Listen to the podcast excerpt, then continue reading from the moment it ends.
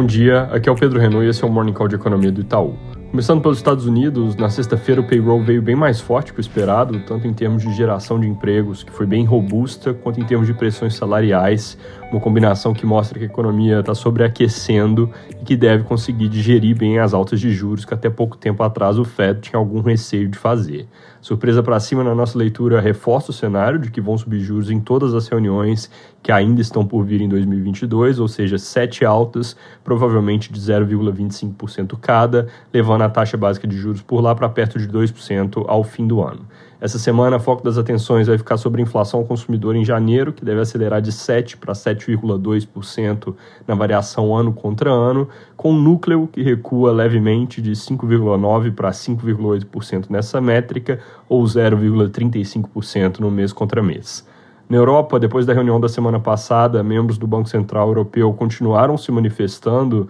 e confirmam que passou a ser nosso cenário base, dizendo que enxergam uma alta de juros ainda nesse ano como o cenário mais provável, uma mudança que é super importante para um Banco Central que pré-pandemia não tinha a menor perspectiva de voltar a subir juros. A produção industrial da Alemanha de dezembro saiu mostrando queda de 0,2%, enquanto o consenso era alta de meio ponto, puxada para baixo pela construção que despencou no mês, mas com alta de 1,1% na indústria de transformação e 12% na produção de veículos, algo similar ao que a gente viu aqui no Brasil, mas também provavelmente pontual, em vez de ser uma tendência.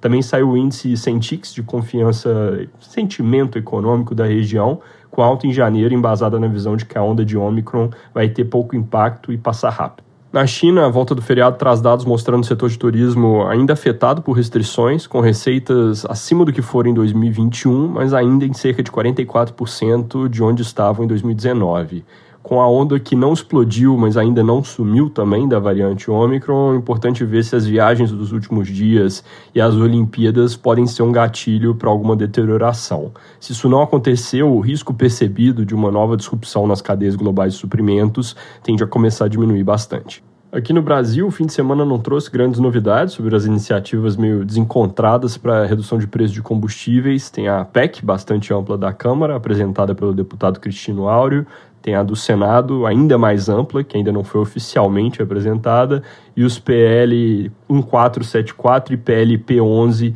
que são os textos sobre relatoria do senador João Paul Prats sobre Fundo de Estabilização e Mudança da base de ICMS sobre combustíveis. Esses dois projetos, especificamente, podem entrar em discussão nessa semana e esse assunto tem tudo para seguir gerando barulho. Lembrando, todas essas medidas têm custo fiscal relevante e a equipe econômica se opõe bastante às PECs dado que elas vinham defendendo, eles vinham defendendo algo bem mais pontual, só no diesel, e as PECs seriam coisas bem mais amplas sobre todos os combustíveis. Ainda na política, o Congresso deve ter sessão de análise de vetos amanhã, e entre os pontos que vão ser discutidos estão os vetos do presidente Bolsonaro sobre 3,2 bilhões do orçamento desse ano e sobre um projeto de renegociação de dívidas de pequenas e microempresas e MEIs. Como em outros episódios, é possível que haja derrubada negociada de alguns vetos. Sobre divulgações econômicas, acabou de sair o GPDI de janeiro com alta de 2,01%, um pouco acima da nossa projeção de 1,89% e um pouco mais acima da projeção de consenso de mercado,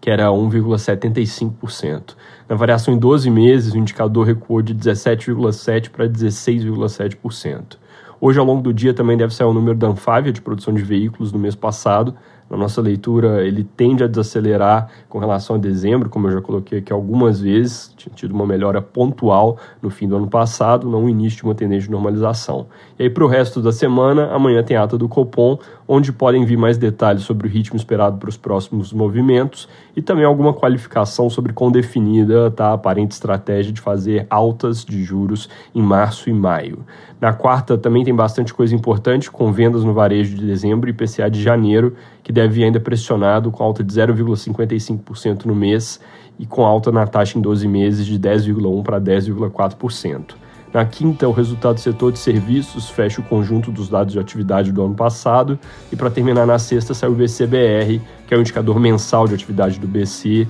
resumo dos dados aqui divulgados pelo IBGE. Também deve ser ao longo da semana os números de produção de papelão ondulado e fluxo de veículos pesados nas rodovias, ambos trazendo uma cor sobre como vão ser os dados de atividade referentes a janeiro. É isso por hoje, bom dia e boa semana.